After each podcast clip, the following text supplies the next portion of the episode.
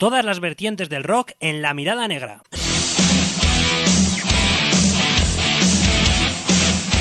Actualidad, noticias, entrevistas, crónicas de conciertos y todo lo relacionado con la música que tú y yo sentimos.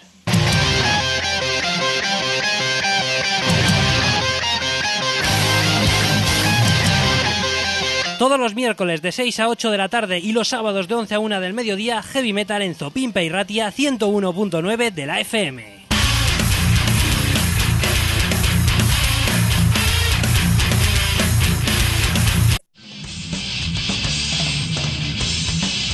Las dos ediciones semanales de La Mirada Negra en la Oroguita Masaspi. Miércoles de 6 a 8 de la tarde y sábados de 11 a 1 del mediodía. El rock y el heavy metal en todas sus vertientes en 97.0 de la FM y 97irratia.info.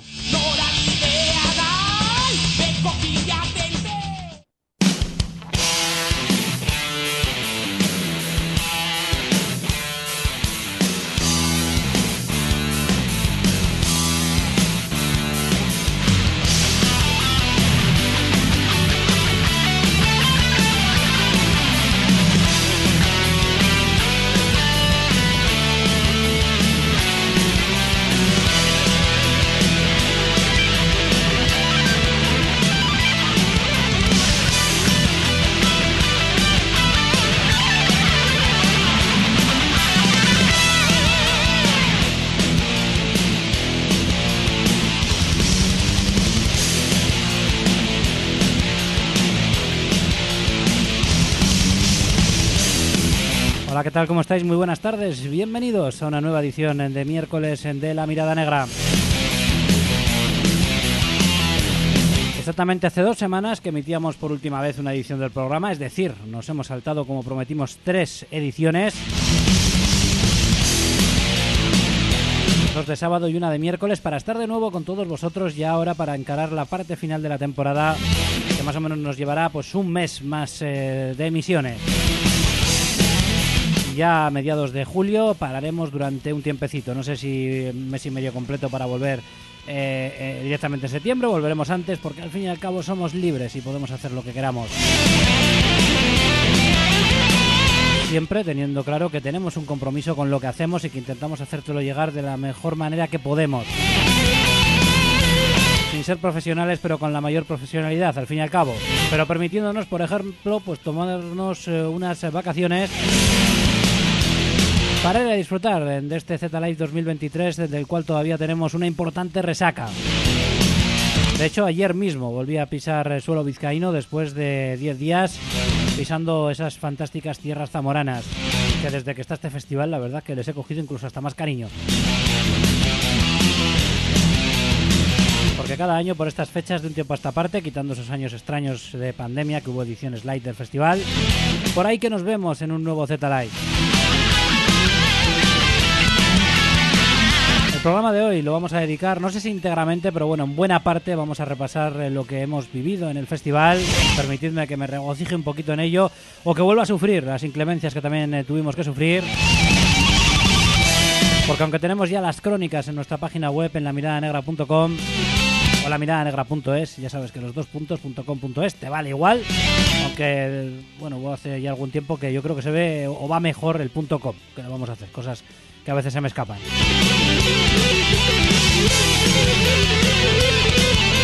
El caso es que aunque tengamos esas crónicas que puedes leer de forma más eh, detenida y probablemente tengas algunos detalles que igual no reparamos cuando hablamos aquí en el programa, sí que me gusta, sí que me gusta también hacer eh, las crónicas de los conciertos viva voz, pues porque a veces se cuentan las cosas de otra manera o se reparan en cosas que no se cuentan cuando estás haciéndolo por escrito, que también intentas hacerlo, bueno, pues de una manera amena. Y a veces no es lo mismo escribir, o normalmente no es lo mismo escribir, que estar hablando directamente con vosotros.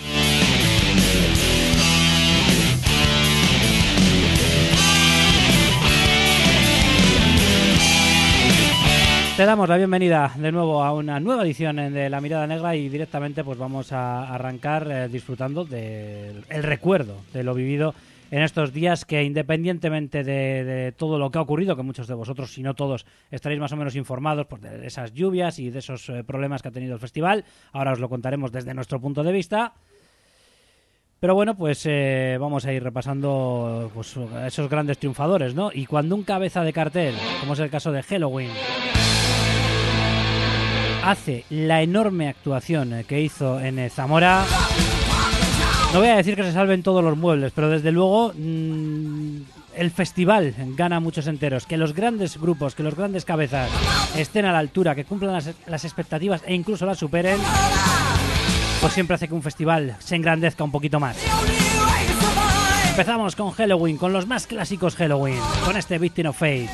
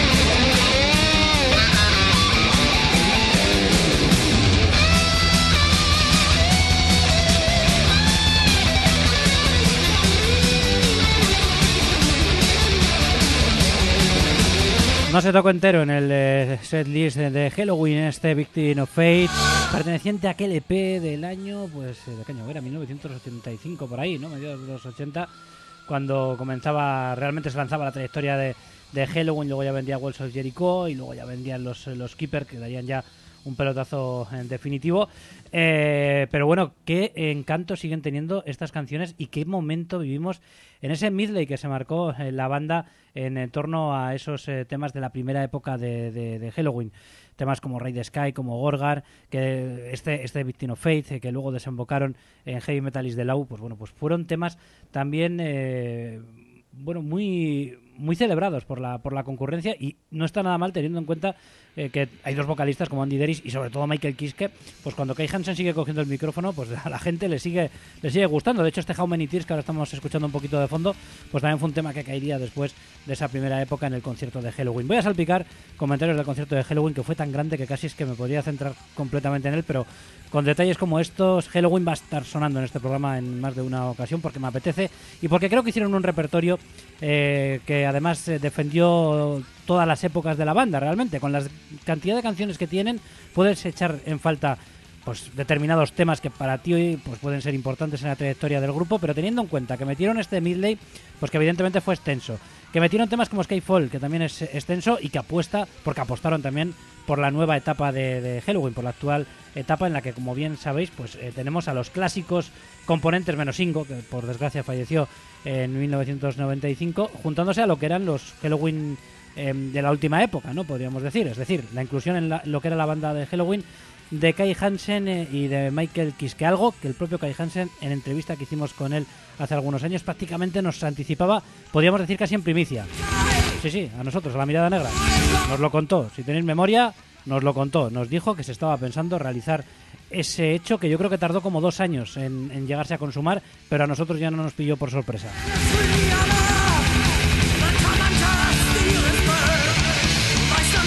Finalmente pues la banda quedó conformada por Mark Crosspot, eh, Michael Weikat y Kai Hansen, supervivientes de aquella primerísima época.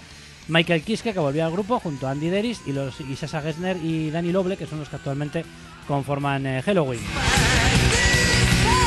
bueno, teniendo en cuenta que hubo temas como Skyfall, que hubo temas eh, como Keeper de Seven Kiss, que también son muy extensos, creo que luego se repasó muy bien toda la trayectoria del grupo, con temas donde podíamos ver a Michael Kiske en solitario, por Future World, por ejemplo, o Seibas, qué gran estado vocal tiene, tiene Michael Kiske. Por ahí comentaba que, por ejemplo, por escrito, comentaba algunas, algún, algún seguidor, yo por escrito, por ejemplo, no lo he puntualizado, que Kiske tenía igual algún poquito de con un poquito de efecto de, en la voz, ¿no? Alargando un poquito su, registro, pero no creo que le haga falta. La, la, voz, el tono vocal que tiene ahora mismo Michael Kiske, a mí me dejó completamente alucinado eh, en el día de, su concierto, vamos, me dejó, vamos, por, por encima de lo que podía yo personalmente esperar. Incluso con Andy Deris, que parece que se pone las pilas al estar al lado suyo, también hay que decir que tiene una, pues, pues eso, que está en un gran estado de forma.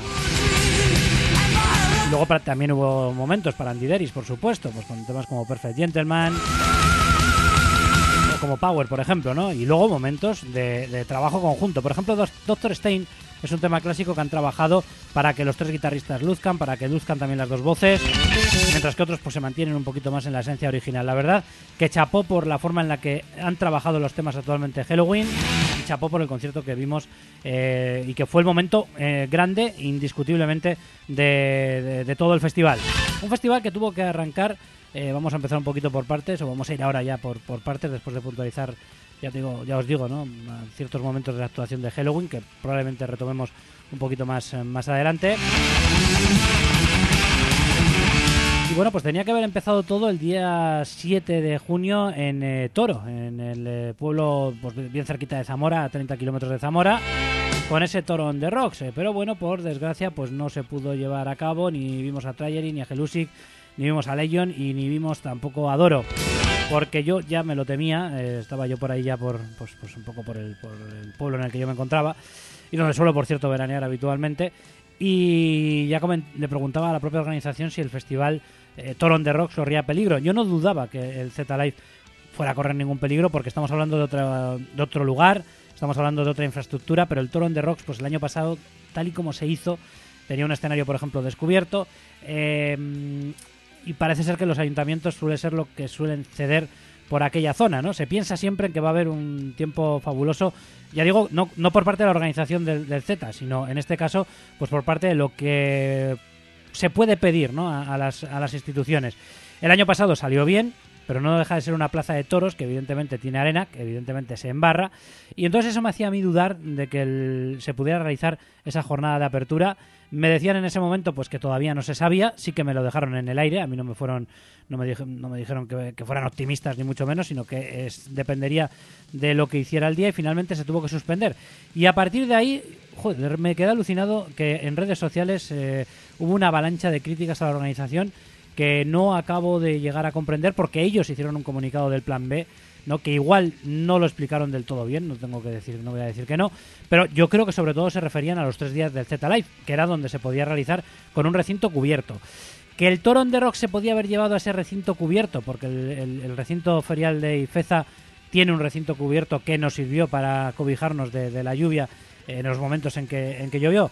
Pues probablemente se podía llevar, pero entiendo yo que también eh, este tipo de cosas, si se hacen en toro o si se hacen de esta manera, puede ser porque hay ciertos acuerdos que también hay que cumplir, así que por lo tanto, pues tal vez fuera inviable, ¿no? Eh, o tal vez hubiera que mantener eh, la ubicación y si no se podía hacer, pues salvo que se hiciera en toro en otro lugar, igual era imposible, ¿no? Llevarlo ahí. Entiendo yo, ¿eh? Pero esto me lo estoy un poquito imaginando.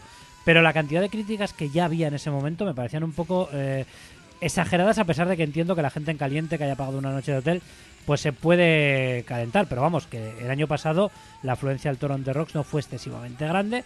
Eh, y este año no sé cuánta gente estaríamos. Eh, el año pasado igual estábamos 300, 400, 500 personas a lo sumo. Para luego eh, pues, cuadruplicar la afluencia en el festival. No sé este año si podríamos llegar, no sé, a mucha más gente. Probablemente sí. Pero bueno, en principio es una fiesta de bienvenida del festival. Por lo tanto, quedaba realmente los platos fuertes, ¿no? Y una cosa es contrariarse y otra cosa es decir que la organización no ha hecho nada sabiendo que iba a llover. Para empezar no se sabía todo lo que iba a llover, yo le doy la razón a la organización. Eh, y Zamora es una zona donde yo vuelvo a decirlo una vez más, es muy extraño que llueva de la manera en la que ha llovido estos días, que tampoco han sido lluvias constantes, ha sido más bien en el momento del festival ha habido ciertas tormentas y días antes sí que estuvo lloviendo igual un poquito de forma eh, más, más continua pero la gran faena para el festival ha sido que las lluvias han sido prácticamente torrenciales, vamos. O sea que, por lo tanto, eh, no se puede, no sé, el pensar en que se suspende un festival cuando hay una probabilidad de tormenta que a veces pasa, a veces no pasa. Pues hombre, yo entiendo que primero hay que ver lo que, o sea, que hay que ver lo que va a ocurrir y en algunos momentos, pues por desgracia, hay que suspender cuando un evento está programado de la manera en la que estaba programado el Toro de Rocks. Pero en fin, esta es la, mi, opinión. Y luego el festival, pues no debía correr peligro porque tampoco se esperaba que lloviera como finalmente llovió. Eh, diga lo que digan algunos, no se esperaba para nada que, lloviera como, como al final llovió en, los momentos eh, complicados, porque en la primera jornada, prácticamente coincidiendo con la apertura de puertas, pues también cayó una gran tromba de agua. Entiendo que igual, no digo que no también, porque ha habido gente que ha comentado que todavía no estaba eh, montado el tinglado y que iban un poquito tarde. Es posible que precisamente las complicaciones de las lluvias de los días anteriores pudieran hacer que el festival se estuviera montando algo tarde. Hemos visto en algunos otros festivales de empresas infinitamente más grandes que también eh, se monta bastante tarde, por cierto. Eh, así que bueno, pues entiendo que son cosas que pueden pasar y que son una faena pues para las cuatro bandas de primeras que suspendieron, entre ellas eh, Rise to Fall, y para los que fueran a ver precisamente esos grupos, entre los que me encontraba yo, porque yo iba a ver todo el eh, festival, pero bueno, pues no quedaba otra que, que, salvar los muebles en ese día, porque en esa jornada ya del 8 de junio sí que se salvaron los muebles, ya que tocaron, vamos a decir, todos los grupos que aparecían en letra más grande dentro del, dentro del cartel. Así que podemos decir que ahí la organización pudo salvar los muebles y, empezar a remontar. Lo que pasa que no sabíamos lo que iba a ocurrir al día siguiente. Pero bueno, nos centramos en lo que ocurrió el día 8 y es eh, cuando llega ya el momento de ver a Arroz de Boss, eh, cuando un poco pues cambia un poco la tónica, ¿no? Las caras se animan Habíamos estado hablando, por cierto, con un montón de gente, que esto es algo que no he dicho en la crónica por escrito, pero os lo digo aquí, la cantidad de gente de Euskadi que había en, el festival. Otros años ha habido gente de Euskadi, pero este año yo creo que la gran mayoría no se lo ha querido perder y estábamos... Bueno, yo en mi caso, como en casa nunca mejor dicho, porque allí también tengo casa, estaba en casa, eh, y aparte eh, con la gente, o con mucha de la gente, que mm, vivo los conciertos también cuando estoy por aquí.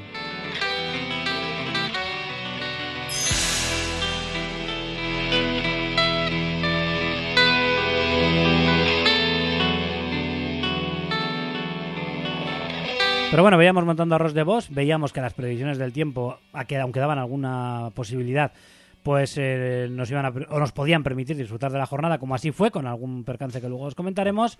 Pero llegaba Arroz de Boss, se marcaba un repertorio basado en los temas de su época en eh, Manowar, la época clave, y qué grandes canciones ha dejado en Manowar Arroz de Boss. Y aquello cambiaba completamente.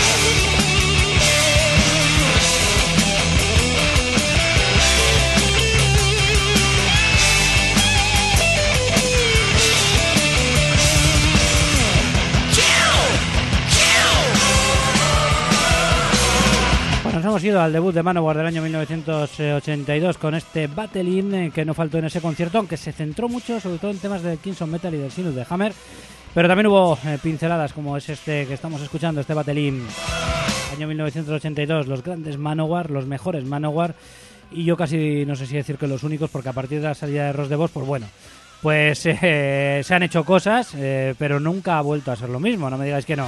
Y de hecho, quien alucinó con el concierto de Ross de Boss en esta ocasión pues tengo que decir que si le ve en sala, porque yo le tuve la oportunidad de verle en la, sala Totten hace ya eh, algún tiempo, pues tengo que decir que todavía es infinitamente mejor. Hay un repertorio más extenso eh, y bueno, y el, sonido puede ser mejor, que no sonó mal, ¿eh? para ser la primera banda, la verdad. Se empezó un poco con, los típicos problemas de prueba de sonido prácticamente sobre la marcha, pero luego no sonó para nada mal. Pudimos disfrutar de esa fantástica voz de Mark López, actualmente también en Metal Chart, en su día en Melaya Rage y en bueno en otras en otras eh, bandas. Y Dirk Slester eh, bajista de, también de, bandas como Gamma Ray pues aquí se luce muchísimo porque el bajo tiene muchísima presencia.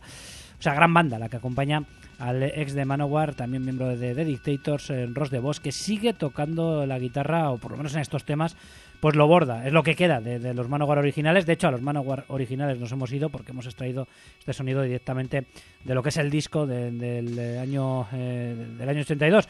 Me ha sonado un poquito raro, no sé si porque es un tema clásico o porque, pues bueno, pues porque igual el lector no lo coge del todo bien, no tengo ni idea. Pero os pido disculpas si no ha llegado del todo bien el sonido. Esperemos que, no me esté jugando de nuevo el lector malas pasadas y que hayamos podido más o menos disfrutar de, ese clásico de, de Manowar. Y bueno, a partir de ahí, pues ya digo, la cosa cambiaba, empezaba a haber buenas vibraciones, llegaban también Sective Flesh, demostrando que es uno de los grupos que mm, dentro de lo que es ese death sinfónico, ese metal extremo, extremo sinfónico, es una banda absolutamente referente. Flesh God Apocalypse, pues creo que tiene mucho que decir con respecto a la influencia que pueden tener de una banda como Sective Flesh y que se incluya en el cartel grupos como este, demuestra que la gente que hace el Z-Live, pues es gente que sabe muy bien lo que es esto del metal y sabe buscar bandas eh, pues que igual no han sido tan habituales por nuestros escenarios y que en un festival como el Z Live se pueden ver, aparte de la oportunidad que da a otros grupos, no sé si decir emergentes, porque emergentes la práctica totalidad casi de las bandas eh, que por ejemplo en este programa suelen, suelen sonar, pero sí, bueno, esas bandas que están un poquito pujando, ¿no? Por llegar un poco más arriba, pues el Z Live también le reserva ese, ese hueco, ¿no? Y bueno, eh, pero estamos ahora hablando ya de lo que son las bandas vamos a decir, más, más grandes ¿no? dentro del cartel, entre las cuales también meteríamos a Symphony X, que creo que también realizaron una gran actuación. Corta, ¿no? Faltan temas para un grupo que tiene también eh, la trayectoria que tiene eh, Symphony X. Y bueno, pues la verdad que también nos brindaron una grandísima actuación.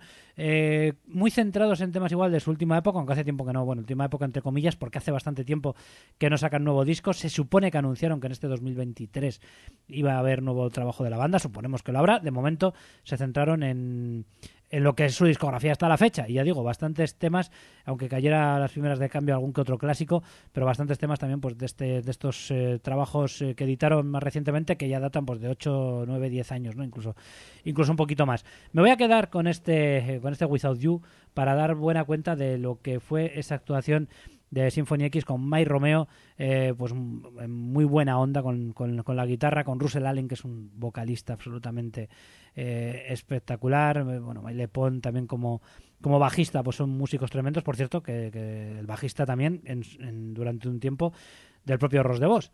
Eh, así que, pues bueno, pues coincidieron casi casi en el escenario, aunque Ross de Vos lleva un tiempo ya con Dirk Slester en la banda. Pero bueno, vamos a ir ahora con Symphony X, que es lo que estábamos contando, y que creo que realizaron también un grandísimo concierto, eh, pues que como digo, eh, nos iba entonando para ya estar completamente lanzados en lo que era este nuevo Z Live, que empezaba a rodar definitivamente y dejaba un poquito atrás las inclemencias eh, con las que había comenzado, esa mala pata ¿no? con la que había comenzado en esta edición de 2023.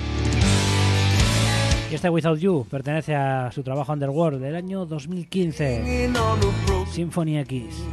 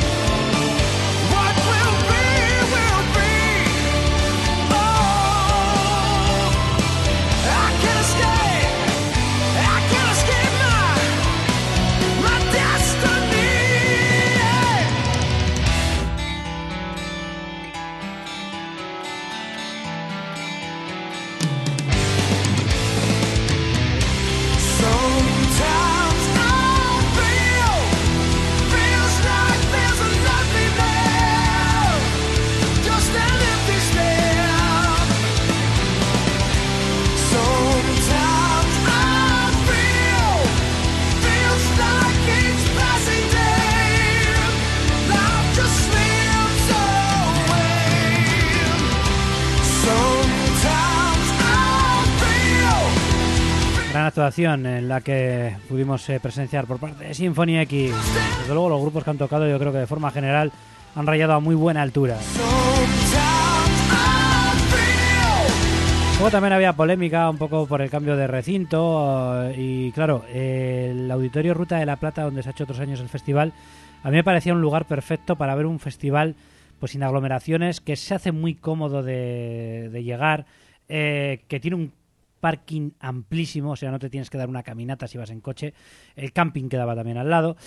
Pero claro, el festival ha crecido y Halloween ya les ha hecho dar un salto pues eh, bastante importante y eso requería buscar otra ubicación en Zamora. Y Zamora es una ciudad pequeña, entonces ya había que llevarlo un poquito más a las afueras, realmente a la otra punta de la ciudad, eh, pues que bueno, pues es que eso lo ha, sacado prácticamente, podemos decir, el festival de lo que es la ciudad en sí. Está un poco. Bueno, lo, otro estaba a las afueras, esto ya, está ya fuera directamente del casco urbano y había una hora andando desde el camping hasta lo que es el lugar del recinto, pero había habilitados autobuses. El problema es que ha debido haber algún tipo de problema con los autobuses que parece ser que a última hora ya no había, para la gente que se quedaba hasta ver, a ver los últimos conciertos. Y bueno, pues ha tenido también críticas en ese aspecto, eh, pues probablemente con razón, ¿no? en, este, en este caso, eh, a la organización que tendrá, por supuesto, que limar este tipo de detalles si el festival sigue haciéndose en este nuevo recinto de, de este año, que esperemos que sí, porque de momento cuando yo he venido para la radio, no lo he revisado ahora, no he visto ningún tipo de comunicado anunciando que el año que viene hay un nuevo Z, así que vamos a ver porque estarán haciendo, entiendo yo, balance de lo que ha ocurrido este año. Y bueno, son detalles. Luego también el tema está que es, bueno, es agradable que se haga un festival en un césped, tampoco un super césped, ¿no? Que tenía sus calvas y demás. Claro, como había llovido los días anteriores, no se levanta polvo. No sé cómo estaría aquello si realmente estuviera un tiempo seco como el que suele haber en Zamora, pero ya hemos vivido alguna vez conciertos, por ejemplo Madrid mismamente, donde nos hemos comido más polvo que, la leche. Y por eso me gustaba también el, el, recinto del Auditorio Ruta de la Plata, por el tema de que es un recinto de cemento. Y ¿Qué queréis que os diga? Yo ya prefiero que sea cemento porque es mucho más seguro para todo. Para montar un escenario, para el caso de que llueva es más sencillo que se seque, ¿no? Eh, eh, y claro, y, además pues no tienes ni problema ni de embarrarte ni de que se levanten esas polvaredas que acaban haciendo que pues que acabes escupiendo directamente polvo que tienes metido en los pulmones, ¿no? En este caso no hubo ese polvo porque digo el, suelo estaba estaba mojadito, ¿no? Eh, porque había llovido los días anteriores, incluso durante el festival. Ese día también llovió, cayeron algunas, algunas gotas.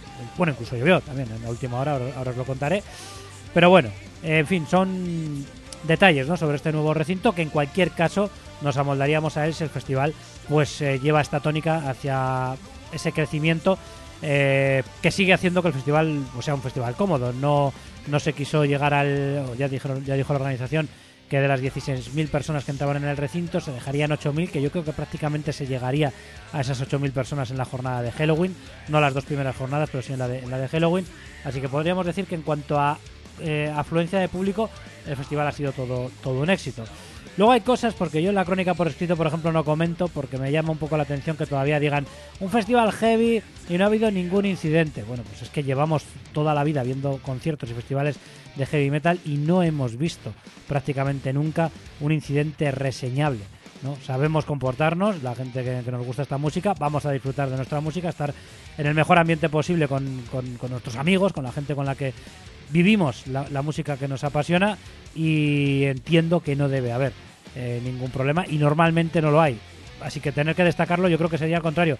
Lo destacable sería que, por desgracia, que hubiera algún incidente, pero es que lo normal es que no lo haya. Pero bueno, en medios oficiales se ha destacado este hecho que yo, pues evidentemente en las crónicas, pues dejo un poquito, un poquito pasar de largo, pues porque entiendo que no es para nada ningún tipo de noticia.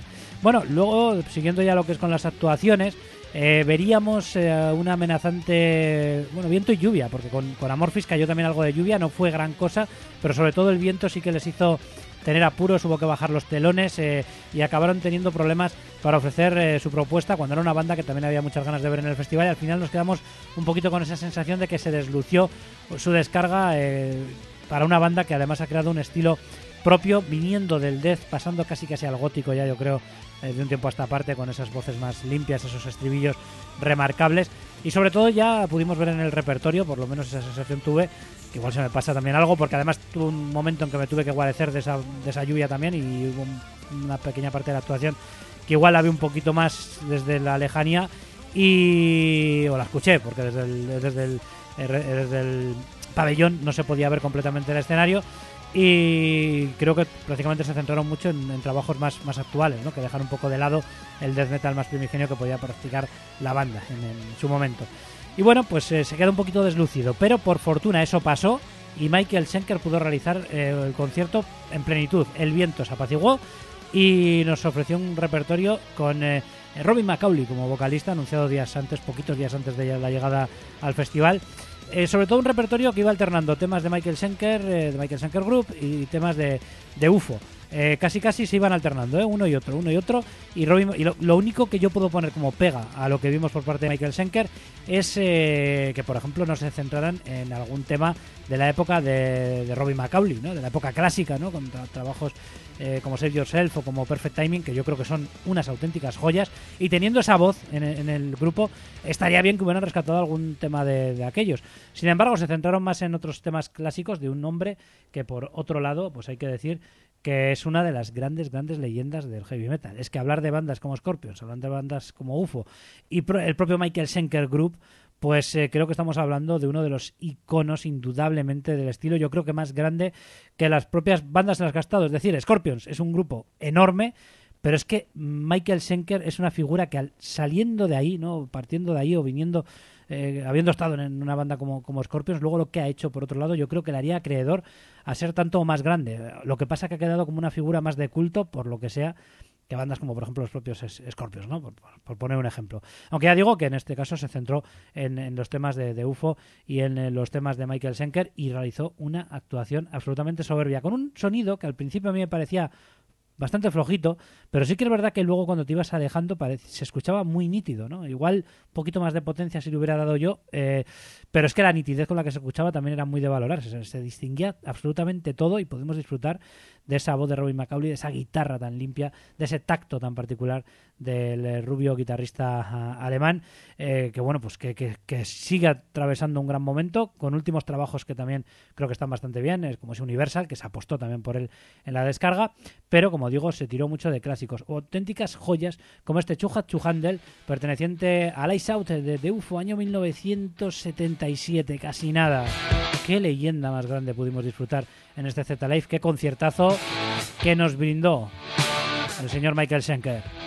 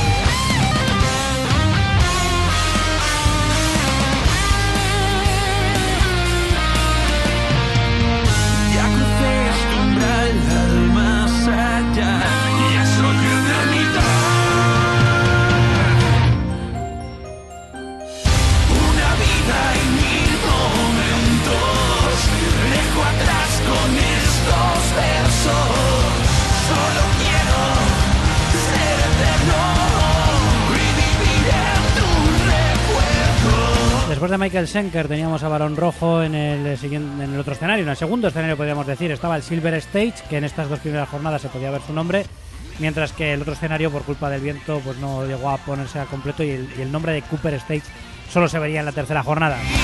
Pero bueno, así era como se llamaban los escenarios. Además, había dos escenarios completamente pegados, uno al lado del otro, y las actuaciones iban sucediendo prácticamente eh, sin apenas eh, mediar descanso. Y Barón Rojo pues hicieron un concierto especial, eh, un concierto especial ya que le dedicaron, eh, lo dedicaron íntegramente al Metalmorfosis.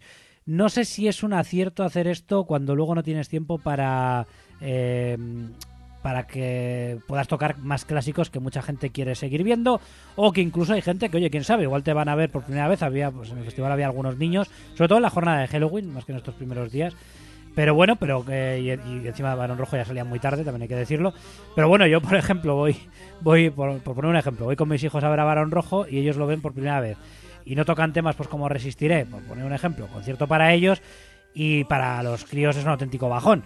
Claro, para mí, egoístamente hablando, pues tengo que decir que igual que la gente que les hubiera visto en muchas ocasiones, tuvo el punto de que vimos eh, temas eh, que que no se, suelen ser habituales, ¿no? Pues casi me mato, por ejemplo, yo yo no sé si la he visto alguna vez en directo, aunque es, es uno de los grandes clásicos del, grupo, pues, por, poner ejemplos, ¿no? Eh, y bueno, pues eh, simplemente tocaron el, el no en el mismo orden de que venían los temas editados en el, en el disco original, sino de forma un poquito aleatoria y buscando pues que los clásicos, como siempre estáis allí, o como el malo, fueran cayendo un poquito esos clásicos más, vamos a decir, más trillados, ¿no? Empezaron con Hiroshima, terminaron pues con el malo, no recuerdo ahora mismo exactamente el orden, pero bueno, lo hicieron yo creo que de tal manera para que esos clásicos tal vez más archiconocidos quedaran en la parte final del, del concierto. Eh, luego se habla mucho, yo no sé por qué, bueno, cada uno verá. Pero el tema está en que Carlos de Castro nunca ha sido un gran cantante, nunca lo ha sido. Eh, y ahora se le da, sin embargo, mogollón de palo porque no está en buen estado vocal. Pero si es que yo he visto, o hemos visto, por ejemplo, las comparaciones son odiosas, pero no hemos visto a Kiss con Paul Stanley haciendo unos gallos tremendos y se le critica, pero no se le critica de una forma tan hiriente, por lo menos así lo veo yo. Pues oye, a Barón Rojo se le mete palo de una manera que es increíble por parte de mucha gente, que también cada uno es libre. Pero yo no veo la debacle que ve mucha gente en los actuales Barón Rojo. Pero bueno, eh, es una opinión completamente subjetiva. Otra cosa ya es cómo hayan planteado este concierto eh, y que se puedan echar en menos eh, algunos de los otros clásicos. Pero no lo hicieron, bajo mi punto de vista, nada mal. Instrumentalmente siguen siendo unos músicos brutales. La actual formación que acompaña a los hermanos de Castro también pues insufla una fuerza tremenda. Y bueno, no sé, yo debo ser de los más optimistas con ellos o de los que mm, no me importa para nada que esta no despedida de Barón Rojo siga durante mucho tiempo. Y con la simple que, la gente no está de acuerdo, pues cuando vienen a tocar, pues si queréis no vais a verlos. Pero el tema está en que la última vez que vinieron a Bilbao, la sala tenía muy buena entrada, en la sala eh, Santana 27, y creo que dieron un muy buen concierto, mejor que, que- porque también es un, completo, un concierto propio y les vi mejor que en un, en un festival como es el Z Live. Pero bueno, que yo creo que la banda puede seguir haciendo grandes actuaciones. Ahora, para opiniones, pues es cada uno, pues como los culos, ¿no? Cada uno tiene la suya y la verdad que hay muchas que coinciden, sobre todo en el tema vocal de Carlos de Castro. Bueno, pues, no sé, habrá que plantearse o que se plantee el grupo buscar un cantante, aunque realmente lleva mucho tiempo tirando del carro de esta manera, ¿no? Podemos decir que sin tener cantante como tal, sino alternando esas voces y haciendo un trabajo conjunto entre Armando y entre, y entre Carlos. Luego llegaría la época que aquí llovió de manera más eh, fuerte que lo que había llovido con Amorphis, pero aún así creo que salieron triunfadores del, del envite. Hicieron pa- para empezar un concierto donde repasaron eh, bastante bien mm, todos sus discos, pero muy centrados en el baile de los caídos, que es el último trabajo que han editado, el, último disco editado en el año 2020. Pero también hubo recuerdos para Vivere Vivere o para Berserkers o para Folkolic Metal. Una actuación muy divertida, con partes reivindicativas, porque tienen temas como Pandemonium que los pueden utilizar para reivindicar en un momento dado y luego pues esa, esa fiesta que está presente siempre en la época con ese yo controlo, que por cierto el lema que había en el escenario era 10 años controlando. Realmente la banda lleva más de 10 años, pero comenzaron su trayectoria discográfica, podríamos decir, con la llegada de Folkolic en el 2014. Eh, y ese era el lema. Y luego un escenario muy cuidado, con unas grandes jarras de cerveza, un gran brindis ahí por parte de dos personajes, pues bueno, pues que, que mm, también daba una vistosidad al, al concierto. Y siguiendo con el folk, Celtiberian serían los que cerrarían la, la noche. No les vi, fue el único concierto que no vi entero. Eh, bueno, en algún momento en un festival también te tienes que ausentar aunque sea cinco minutos, pues porque hay que, hay que hacer, hay que hacer lo suyo, ¿no? Hay que cenar, hay que, hay que ir al baño en un momento dado. Eh, y bueno, pues de- evidentemente no todos los conciertos los ve uno igual de atento. Eh, pero vamos, que la única banda que no me quedé en el recinto hasta el final fue con Celtiberian, pensando que había que guardar fuerzas para la jornada siguiente, aunque ya os contaré a partir de ahora, pues que al final me sobraron fuerzas porque no se llegó a completar esa jornada del día 9, a la cual pasamos eh, a continuación. Y es que arrancó la, la tarde muy bien, eso sí, cayendo unas gotas ya en el, en el, en el Silver Stage, que nos llamó mucho la atención a los que estábamos en el foso, porque fue tremendamente curioso que con Critter y prácticamente sin que hubiera pues, un cielo cerrado, ¿no? El cielo estaba claro en ese momento, pero se pusieron a caer unas gotitas que dijimos, pero qué coño, ahora se pone a llover justo empezando el festival, llover ha sido de coña. No ocurre así, esa, eso fue una nube pasajera y por fortuna pudimos disfrutar, por fortuna, porque pudimos disfrutar de algunas actuaciones, como por ejemplo la de Critter, que esta banda salmantina, pues yo creo que ya tenía también o merecía esta oportunidad porque lleva bastantes años creo que haciendo buenos discos que hemos presentado aquí en, en bastantes ocasiones no, no creo que con cada uno pero sí que les hemos hecho entrevistas en reiteradas ocasiones y la verdad que hicieron un concierto pues con esa imagen un tanto bélica también no por parte de- de- del grupo que está un poco a medias entre el death melódico el power o el, o el- o el- no sé si decir el viking el battle metal el folk también con ciertas pinceladas y además eh, con una performance de una bailarina que también les dio les dio su punto. Me voy a quedar para quedarnos eh, con este inicio de jornada del día 9, del viernes día 9 de junio, con este tema que cayó en la parte final eh, de, de la descarga y que pertenece a un gran trabajo discográfico como es The Fuckening del año 2020 por parte de, de Critter. Y este, Your Sacrifice, la verdad que sonó a clásico eh, la parte final, como digo, del concierto. Sonando Critter, que por cierto, voy a enlazar también lo que es este recién pasado Festival Z Live con lo que viene este fin de semana, el Cabio Fest, porque a estos dos grupos que hemos escuchado eh, en última instancia, tanto Lépoca como Critter, que vamos a escuchar ahora, Los podremos ver este fin de semana, día 16 y 17 de, de junio, en Cabieces, en ese nuevo Cabiefest, que después de escuchar a Critter, pues te voy a pasar a dar los horarios y a recordar el cartel.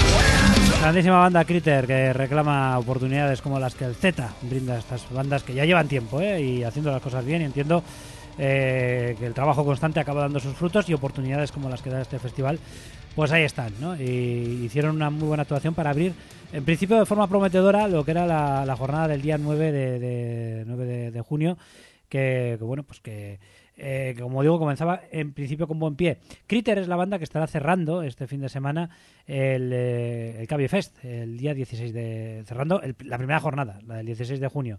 Con los siguientes horarios: a las 7 y media, mala decisión, a las eh, 9 menos 20 de la noche, Budasan, a las 10 Old Discaus, a las 11 y 20 Doca Puzzle y a la 1 menos 20 de la madrugada tendremos a, a Critter. Eh, que los acabamos de escuchar. Antes hemos escuchado, a La Época, que son los que estarán cerrando mm, la jornada del, eh, del sábado 17 de junio. Y antes que ellos, a las 7 menos cuarto tenemos a The Broken Horizon, uno de los que suspendieron en el Z. Nos desquitaremos pudiendo verles en esta ocasión en el Cabie Fest. A las 8 y cuarto de la tarde, Against Myself. A las eh, 10 menos cuarto, Legion. A las once y media Dunedain, que sonarán luego, porque son los que cerraron el Z Live y también estarán aquí de nuevo en, en el eh, Cabie Fest. Y como digo, L'época a la una de la, a la una de la madrugada.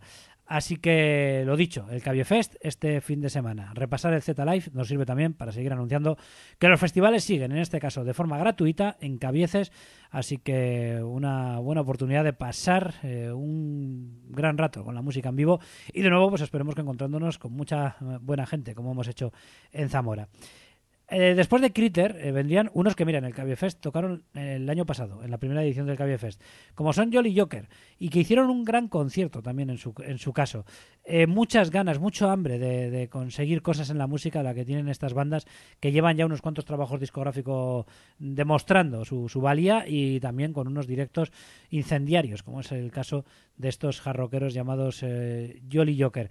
Además, sonando bien las bandas en, este, en estas primeras actuaciones, eh, o sea que, que bueno, pues que lo he dicho, que, que vamos, que venía muy bien la, cosa. Vamos a pinchar algo de Jolly Joker que me apetece, creo que se lo, se lo han ganado porque creo que hicieron una buena actuación y la gente habló eh, muy bien de muy bien de ellos y no me extraña. Y me voy a quedar con este Sky So High que, que pertenece a este Loud and Proud, último trabajo editado por la banda hasta la fecha, banda con esas influencias del hard rock muy americano, eh, con ese eh, aire muy angelino en, su caso y bueno, que creo que en este estilo pues son uno de los grupos recomendables. El cielo está, está muy arriba, pero por desgracia en esta jornada del día 9 de junio en Zamora quiso caer sobre nosotros. Qué pena. Pero bueno, algo vimos, ¿eh? Como bandas como Jolly Joker.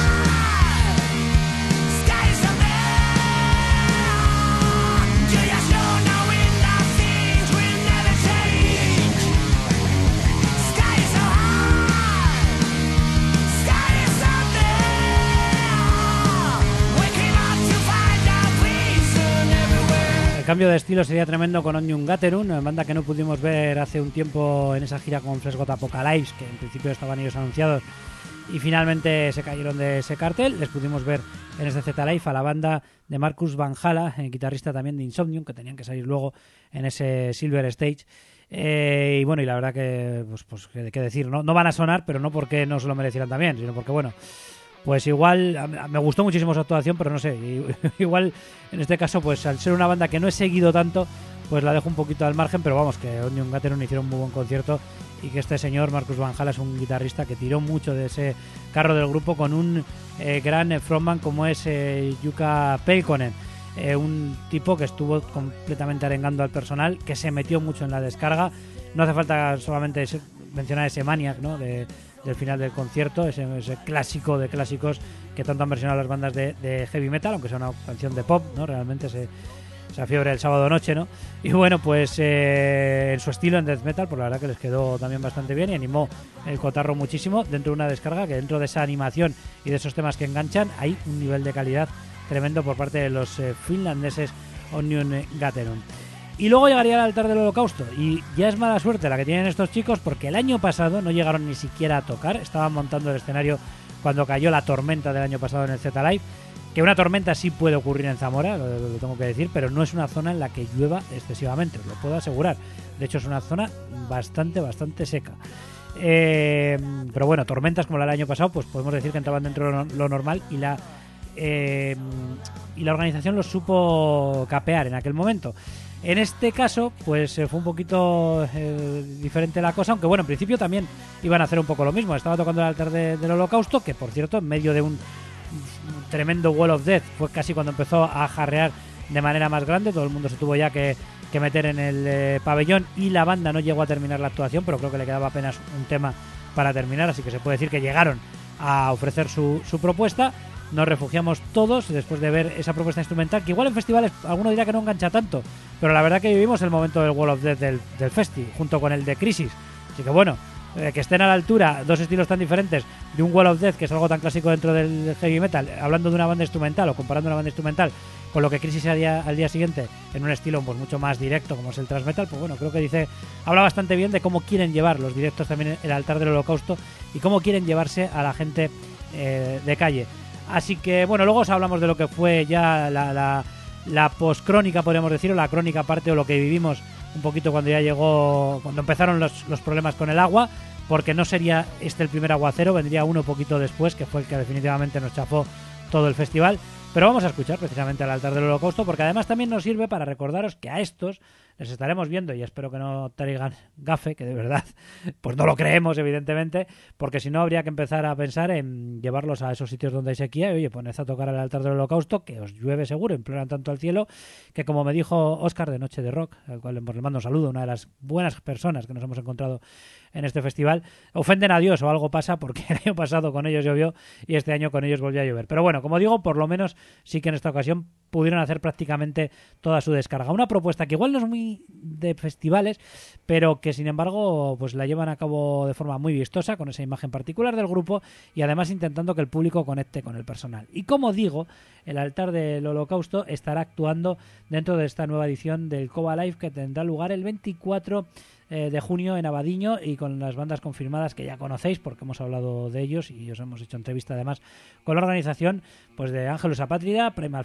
Moss, Black Hair, Sweet Rage y los propios El Altar del Holocausto que ya están sonando. Os dejamos con este tema que fue el que mm, en el momento en el que se en el que se produjo ¿no? el, lo que fue el- ya ese, ese primer gran aguacero de, de la tarde. Este tema que bueno, tío, es que tiene un título larguísimo. Yo al principio lo había puesto en la crónica solo como el que es bueno, pero el título completo es El que es bueno es libre aun cuando sea esclavo, el que es malo es esclavo aun cuando sea rey. No está mal para una banda que luego musicalmente no tiene letra, ¿eh? pero el título se las trae.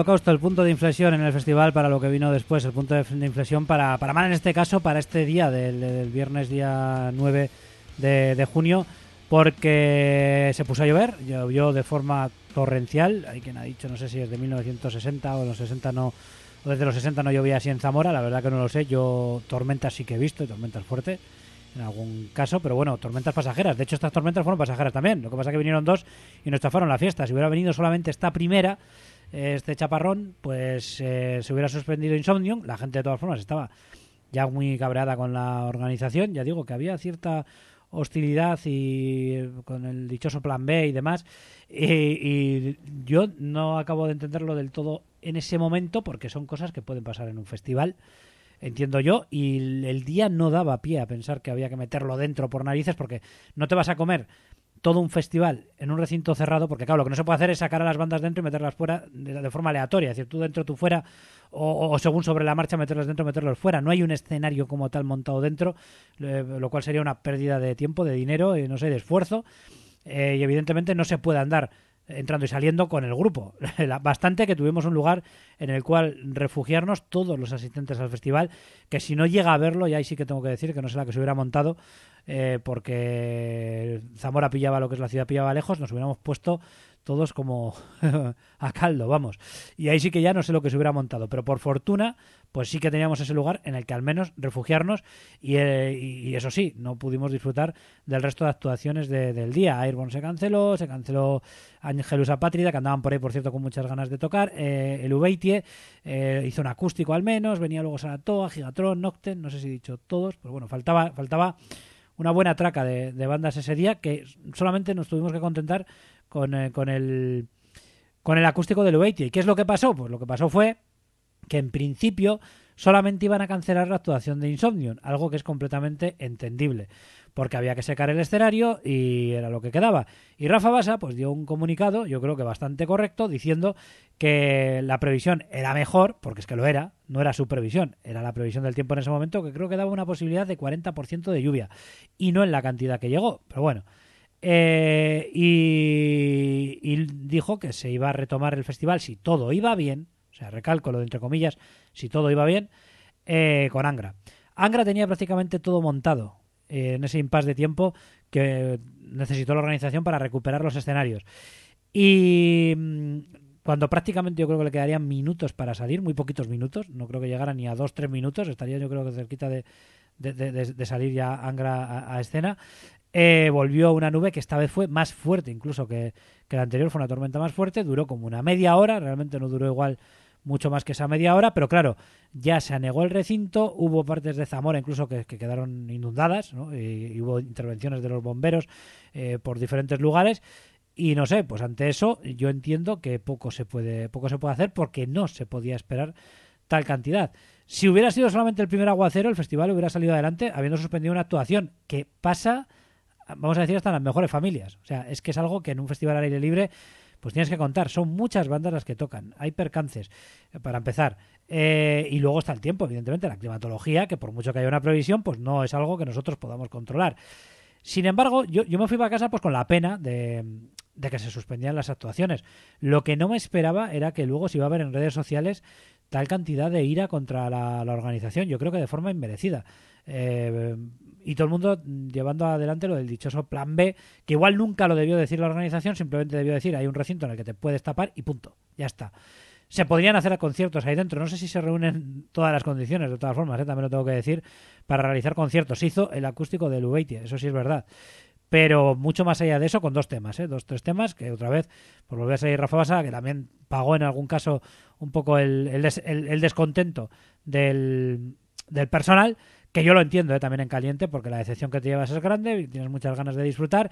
Y luego también se comentó eh, que podía haber, y eso sí que es verdad, pues podía haber algún eh, alguna discoteca, ¿no? Dentro, o por lo menos que esté sonando heavy metal. Y oye, pues no se pueden hacer los conciertos, pero el que quiera quedarse de fiesta, había barra dentro, se podía consumir dentro de, de ese pabellón y ya solamente faltaba la música. Pero, pues bueno, pues por, por desgracia, pues solamente pudimos vivir un acústico de Lubeitia, que yo creo que quedó un poquito pobre, pero bueno, ellos salieron con la mejor predisposición, con la mejor sonrisa y pudimos ver, ver aunque sea un- una parte de lo que es el V8, un pequeño, una pequeña muestra. Pero ahí ya no había nada más que hacer en ese día y la propia organización hizo un comunicado diciendo que para que al día siguiente se pudiera recuperar el recinto, eh, lo mejor era mm, suspender todo lo que quedaba de la jornada para que al menos la jornada del día 10, que podríamos decir que con Halloween, vamos a decir, sin menospreciar a nadie, era la jornada grande, ¿no? porque era también la jornada en la que teníamos el gran cabeza de cartel, entiendo yo, del festival y probablemente el principal motivo por el cual el festival se tuvo que llevar a una nueva ubicación más grande, porque igual para Halloween, pues el, auditorio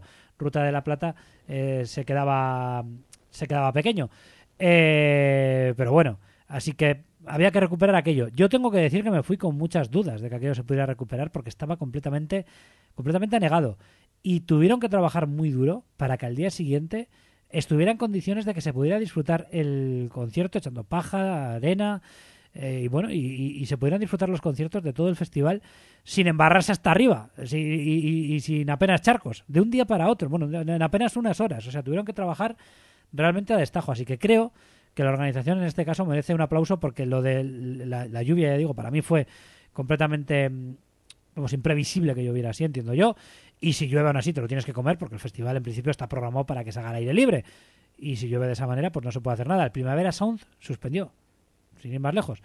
Eh, que no es un festival heavy. Bueno, pues vayamos a compararlo con lo que ocurrió hace algunos años con aquel Monsters of Rock Metal Way en Zaragoza, en un recinto de cemento que realmente sería más fácil de tener habilitado para el día siguiente que tocaba Iron Maiden. Y en aquel momento Rock and Rock suspendió todo el concierto por una tormenta de granizo de 10 minutos, que fue de granizo, que fue fuerte, pero apenas fueron 10-15 minutos de tormenta. Yo creo que no llegó a mucho más y nos echó por tierra todo un festival, todo un fin de semana. Eh, y hubo que, que- que entenderlo. Al fin y al cabo, pues no queda, no queda otra. Así que, en fin, creo que la organización hizo lo mejor de su parte, que tiene fallos o que hay fallos, por supuesto, que toman nota de lo que dice la gente, también queda bastante claro, y que hay la mejor voluntad por parte de ellos, pongo la mano en el fuego, porque luego está otro tema de lo que la gente se quejó mucho, que fueron también los precios, y ya sabemos a qué precios están las cosas en los festivales. No creo que en este caso un festival como es el Z-Light, que además pretende dejar el aforo un poquito más reducido, pues entiendo que es entendible, aunque a todos nos fastidia tener que pagar pues 5 euros por una cerveza, 8 euros y medio el cachi. Yo ya estaba a 8 euros hace ya bastantes años el cachi, pues yo creo que, que- en este caso también es un poco lo, habitual, así que yo creo que entra dentro de lo... eh, por lo menos de lo que entendemos ya que se hace en otros festivales que al fin y al cabo pues requieren sacar eh, un dinero para, para ser viable eh, tener la financiación suficiente para que se siga haciendo. Así que bueno, yo prefiero pagar unos precios un poquito más elevados y que se siga haciendo el festival y, que salgan las cuentas y no que el festival tenga que ir a pique porque igual no dan los números. En fin, eh, porque hay mucho presupuesto metido aquí. ¿eh? A contar todas las trabajadores, todos los grupos, pues hombre, evidentemente hay, hay que mover muchísimo, muchísimo dinero.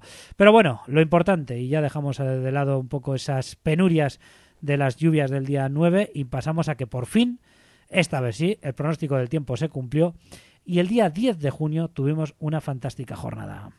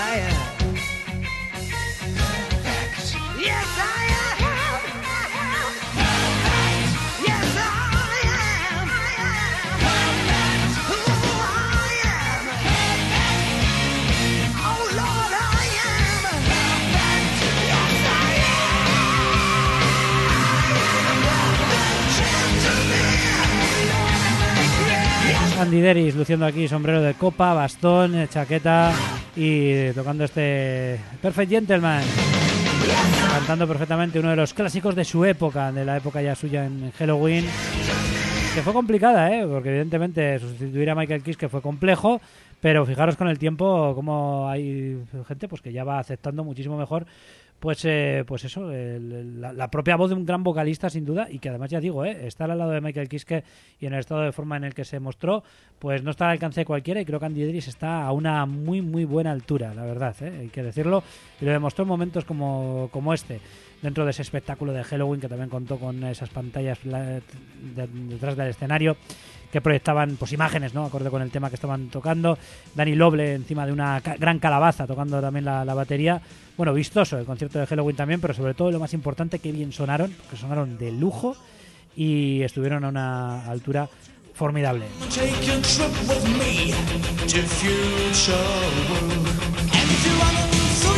Y bueno, yendo a la jornada ya última, a esta jornada del eh, día 10, por fin pudimos ver a las 12 bandas que estaban en el cartel, Incursed, eh, los vizcaínos, bueno, con algunos miembros de otros lugares, y una banda que eh, al fin y al cabo comenzó en Aranda de Duero, su andadura, pero bueno, luego se afincó un poquito más aquí en Euskadi, y de hecho lo demuestran ¿no? en, en temas como Vasca Bien y discos como Vasca Bien, que, que pues eh, eh, eh, reivindican sus raíces, ¿no? Eh, Euskaldunas, y la verdad que hicieron un concierto dentro de ese folk viking metal eh, fantástico con John Cole al frente del grupo. Son muy buenos músicos. Hablamos de una banda festiva, porque son una banda muy festiva, y a la vez es un grupo eh, de una calidad absolutamente brutal.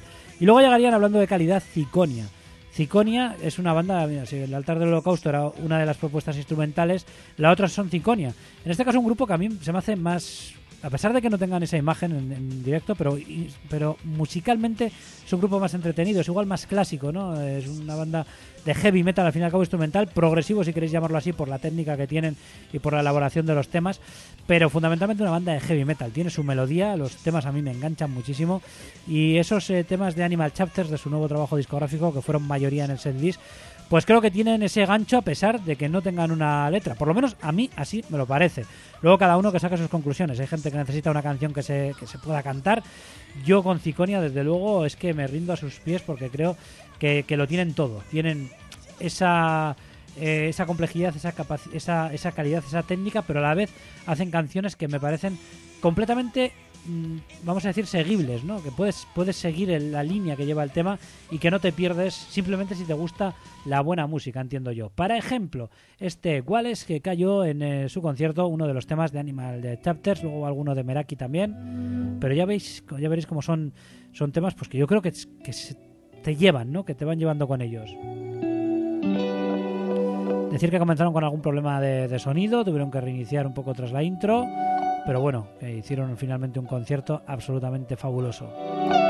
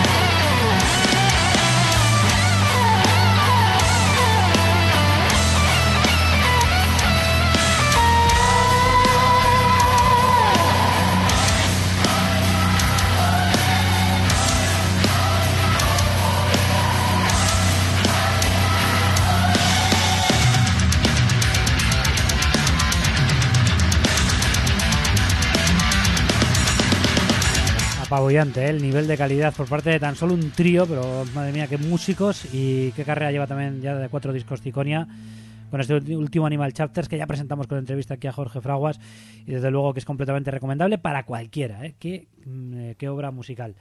Eh, y bueno, y después de ellos llegaría Death and Legacy con una fuerza arrolladora por parte de la banda, con Infernia como vocalista actualmente y frontwoman, la verdad que es un espectáculo eh, la forma en la que la chica pues afronta una actuación, ¿eh? como, como sabe moverse, sabe actuar, se la ve muy cómoda eh, actuando de cara al público y además contaron eh, jugando en casa, reivindicaron su tierra, era la banda de Zamora y además contaron con un par de colaboraciones pues que quedaron fantásticas también, como fue el caso de, de Jesse, de, de Anchor y Javi Sagitar de, de, de. O sea que una actuación que, que fue muy mimada por parte de, de la banda que jugaba en casa, eh, como es el caso de, mm, de Zan Legacy. Luego Celtian, eh, pues bueno, pues nos brindaron una, una actuación. Verdad que dentro de ese folk que llega a ser casi muy pop, eh, con, con esa con esa vocalista, ¿no? Que, que- pues que, que tiene una voz eh, completamente melódica y, y muy, y muy limpia, eh, que bueno, que también eh, ha acompañado pues a Mago de Oz en, en directo, como es Ana Lavey, y bueno, pues eh, otra propuesta folk, en este caso igual un poquito más eh, no tan festiva, sí frondosa en el sentido musical, no tan festiva como la de la época y tampoco ni mucho menos tan aguerrida como la de Celtiberian. La verdad que las propuestas folk que había en el cartel, pues bueno, cada una tenía un poquito un punto un punto diferente. Y después de ellos llegaría Crisis, que bueno, no van a sonar, pero no por nada, porque no tengo tampoco mucho más tiempo, pero la actuación suya fue de las destacadas del festival, muy multitudinaria, a pesar de que todavía era una hora relativamente temprana, y bueno, montando una, buen, una buena Juli y sus chicos, vamos, una eh, con un eh, medley de temas de Hit the Lights, eh, Antisocial y, y, de Pantera, eh, que bueno, que intercambiaron los instrumentos, como suelen hacer normalmente desde que les llevo viendo en directo, siempre tienen ese momento para, para intercambiar instrumentos y, y bueno, y hacer un poquito un poquito más el cafre sobre el escenario. Y luego pues rescatando temas de sus trabajos editados hasta la fecha con, con temas como Macarena Mosco que pone a todo el mundo a hacer pues circa el pit en, un momento hubo su Wall of Death eh, hubo pogos y hubo diversión al fin y al cabo por parte de una banda como Crisis que desde luego son un seguro en cualquier festival porque te levantan al público eh, cualquiera se apaga con ello la verdad que, que propuesta muy divertida y también divertida la propuesta de Glory Hammer eh, una banda muy prototípica, eso sí, dentro del power metal. No creo que sean un grupo, no sé, como que vaya a inventar nada nuevo. Sí que es verdad que cuidan la imagen en escena y que lo hacen un poquito cómico todo, con una especie de duende verde también que aparece por ahí en escena. Y bueno, pues hizo, la verdad, que, entretenido sin duda ver a Glory Hammer. Que si te gusta el power más, más eh, prototípico, pues. eh, pues eh, tal vez sea una banda que te pueda recomendar, echarles una escucha si no les conoces. Heiken sí que era un grupo que tenía muchas ganas de ver y pasamos en este caso a todo lo contrario, a una banda que rompe mucho más eh, los esquemas, en el caso de los británicos Heiken. De hecho lo rompe tanto que hubo gente que no entendió la propuesta y yo creo que se equivocaron, pero bueno, eh, también es verdad que como digo, he dicho ya en alguna ocasión, pues para gustos están los colores y opiniones, pues cada uno tiene la suya, pero yo creo que Heiken son un grupo eh, pues eh, pues bueno, pues que, dentro del progresivo actual hay que tener muy en cuenta, son muy melódicos también, a pesar de que sea una banda progresiva, pero técnicamente es in- increíble lo que hacen y luego son, pues llaman la atención, ¿no? Con esas imágenes, eh, con esas camisas tan selváticas con las que aparecieron en escena, acorde con la portada de su último eh, trabajo discográfico y a mí personalmente, pues sí que es una banda que me sacó de lo más, vamos a decir, lineal dentro del heavy metal y que me parece que es una banda que a pesar de esa de, de esa experimentación no deja de tener melodía, no sé. Yo creo que es un grupo que te puede atrapar, o a mí por lo menos me atrapa. Al que no lo hiciera y decidierais a cenar, pues también muy bien por él, oye, ¿qué vamos a decir?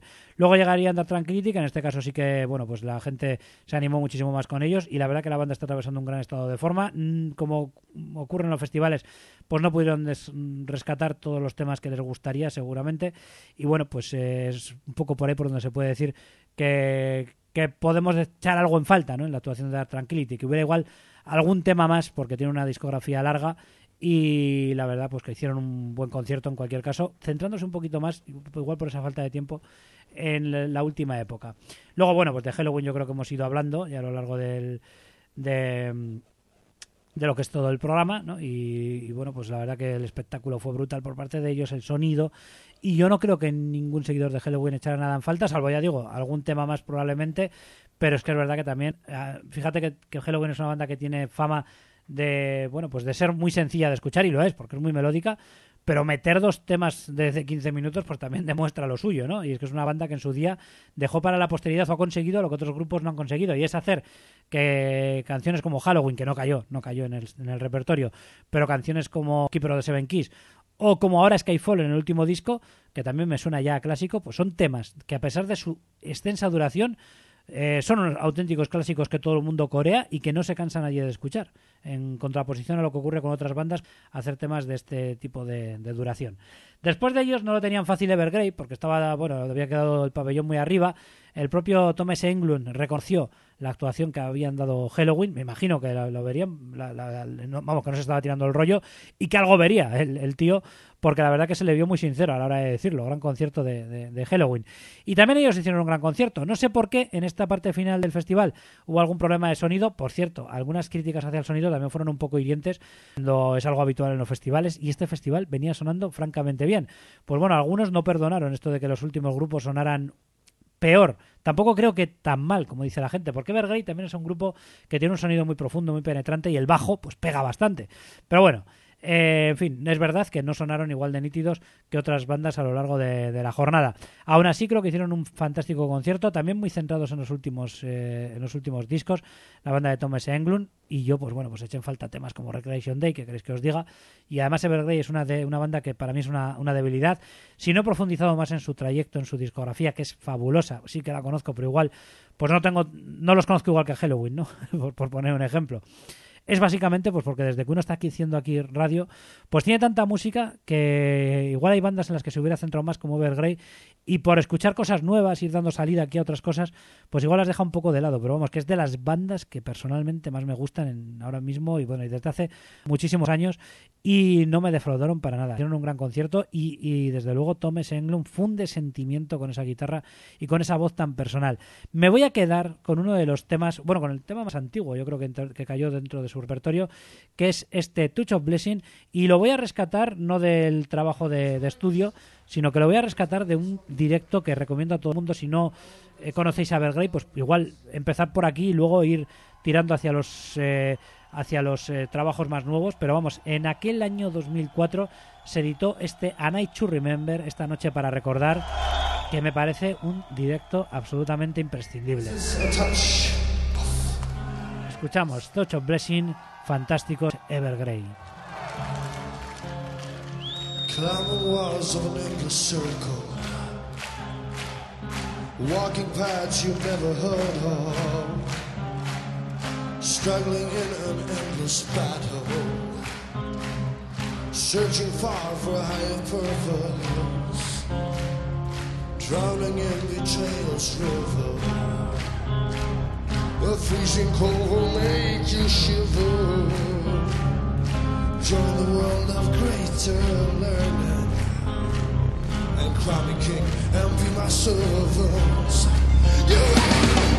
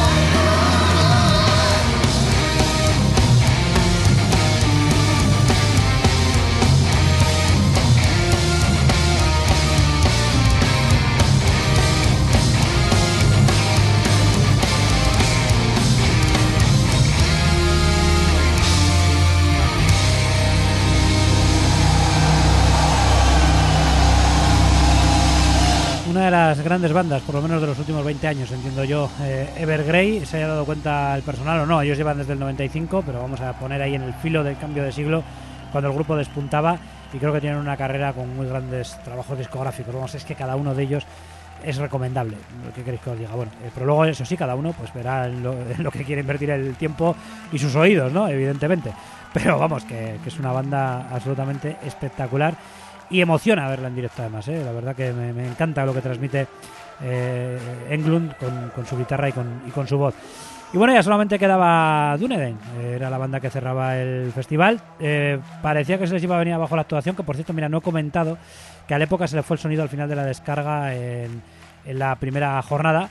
Y a Dunedin casi, casi le pasa lo mismo. No se le fue el sonido, pero es que sonaba al principio como el culo. O sea, sonaba fatal. Eh, se miraban los componentes de, la banda de, Tony, de Tony Delgado, que la verdad que es un tío que lleva mucho tiempo luchando por, por un sueño junto a sus compañeros en, en Dunedain con cambios de formación y encontrando en la actual formación un grupo bueno pues eh, increíble con Nano en la voz. Alberto es un bajista que más que un bajista es que es otro frontman más. Es que me encanta cómo vive este tío el concierto. Tiene un carisma espectacular. Yo creo que es el puede ser el bajista de los bajistas más carismáticos que tengamos ahora mismo en el heavy metal por lo menos a nivel estatal vamos es un un tío que da gusto ver encima de un escenario, vamos. Es, es no ya solamente como toque, es que es cómo, cómo es capaz de vivir y de sentir la actuación. Y la verdad que pese a, es, pese a tener que parar el principio del concierto, tocaron un tema, tuvieron que parar, luego fueron eh, echando uno tras otro sus temas que yo creo que deberían de ser ya clásicos en muchos casos del heavy metal cantado en castellano, porque son temas que llegan, son temas que tienen un gran estribillo, son temas que, que tienen mucha fuerza, que suenan con mucha credibilidad, que vinieron muy bien precisamente para acabar el festival porque invitan mucho a ese afán de superarte, de, de levantarte cuando te has caído, la verdad que y de creer en ti mismo, ¿eh? son son letras pues que venían fenomenal para cerrar, ¿qué queréis que os diga? Una edición que ha sido tan complicada como esta del Z Live.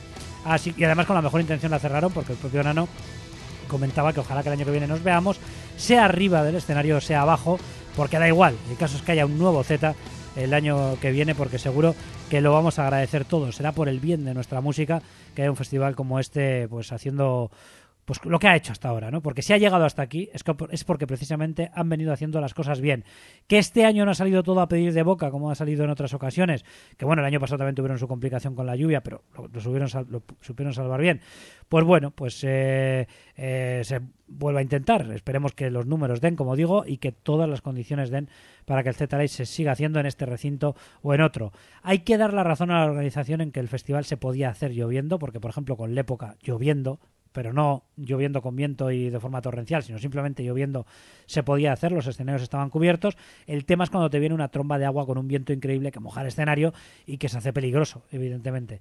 No es lo mismo eso que el tema de que simplemente pues llueva, ¿no? De una forma, vamos a decir, dentro de lo, de lo normal.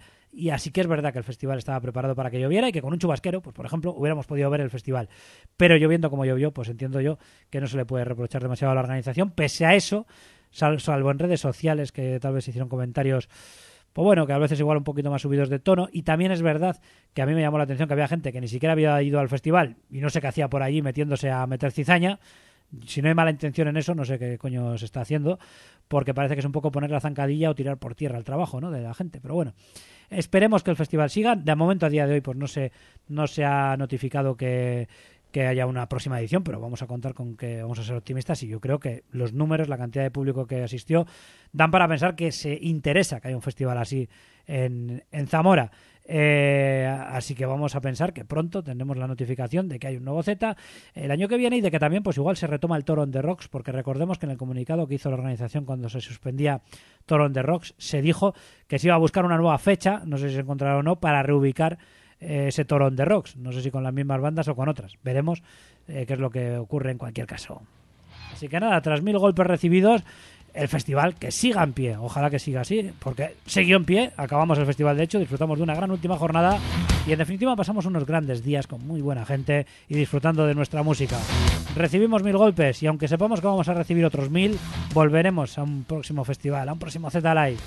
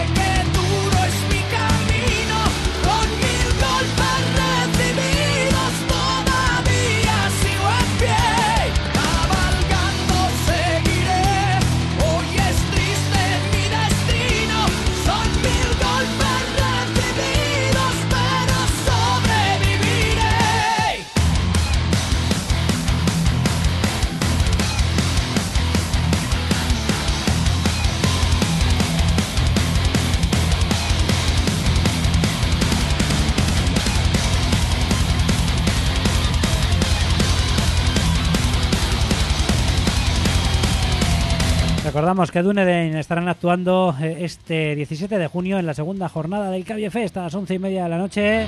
Es su hora para salir en ese Cabie Fest que también aprovechamos para seguir recomendándote. Es tiempo ya de festivales y música en vivo al aire libre que se agradece, a pesar de que evidentemente pues no estamos exentos de que en cualquier momento pueda llover. Eh, no lo esperábamos en Zamora, eh, pero bueno, ocurrió en esta, en esta ocasión y salió adelante en cualquier caso el festival de una u otra manera. Por desgracia se quedaron algunas actuaciones en el camino, pero esperamos, pues yo qué sé, pues retomarlas, por ejemplo, para un próximo festival. Si se hace un nuevo Z Live, igual hay bandas que ya podrían estar en ese cartel, que son las que se han caído de este, ¿no? Por ejemplo. Pero bueno, ya veremos, ya veremos qué es lo que ocurre. De momento la organización lo último que ha puesto en Facebook es eh, pues eso, la forma de conseguir que se devuelva el dinero y se apaciguan un poquito los ánimos y mucha gente pues está dejando ese, ese dinero para el bote para que se siga haciendo un próximo festival. Desde luego esperemos estar ahí porque al fin y al cabo no nos olvidemos que esta música nos une, que estos festivales es un, son momentos en los que nos encontramos con muchísima gente y vivimos un montón de sensaciones, a veces no tan buenas, a veces duras, porque al fin y al cabo un festival al aire libre sabemos lo que es, eh, pero al fin luego lo recordamos y es gratificante. Y hoy he querido recordar contigo lo que ha sido este Z Live. Si has estado allí, pues espero que se te haya sido agradable. Si no has estado y te lo he podido contar y te ha interesado, pues fenomenal.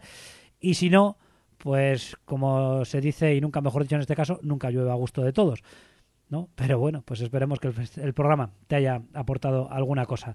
Así que nos despedimos y como vamos a redondear ya con lo que es el Z Live, no me da tiempo hoy a poner actualidad, que la hay, la retomaremos a partir del próximo sábado, pues nos vamos a quedar con un auténtico clasicazo, uno de los grandes momentos de la actuación de Halloween.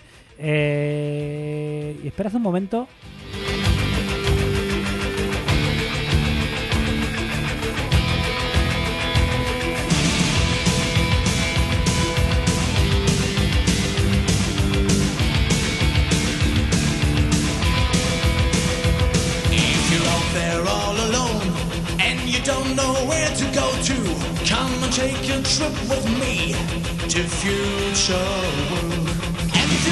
Es, esperad un momento porque está sonando el tema tal y como se registró en el Keeper de Seven Keys, pero eh, quería ponerlo en el direct- en directo, ¿no? ese eh, United Alive que editó la banda. Y vamos a, y vamos a retomarlo porque lo vamos a poner, de, como digo, desde, desde el principio y, y en directo para tener más sensación de lo que es la banda en la actualidad. Lo que vivimos, ¿no? Que se parece mucho a lo que vais a escuchar aquí en este United Alive que la banda editó hace cosa de, tres años. Halloween en vivo, Future World. Fue un auténtico placer estar en este Z Live de 2023. A pesar de los pesares, sabiendo que sería así, repetiríamos incluso otra vez. Pero esperemos que otro año haya un festival. Pero bueno, eh, mejor, no sé, porque al final la sensación que deja bandas como Halloween parecen insuperables. Pero que salga más perfecto, vamos a decir. Nos despedimos. Hasta otra. Agur, gracias por escuchar.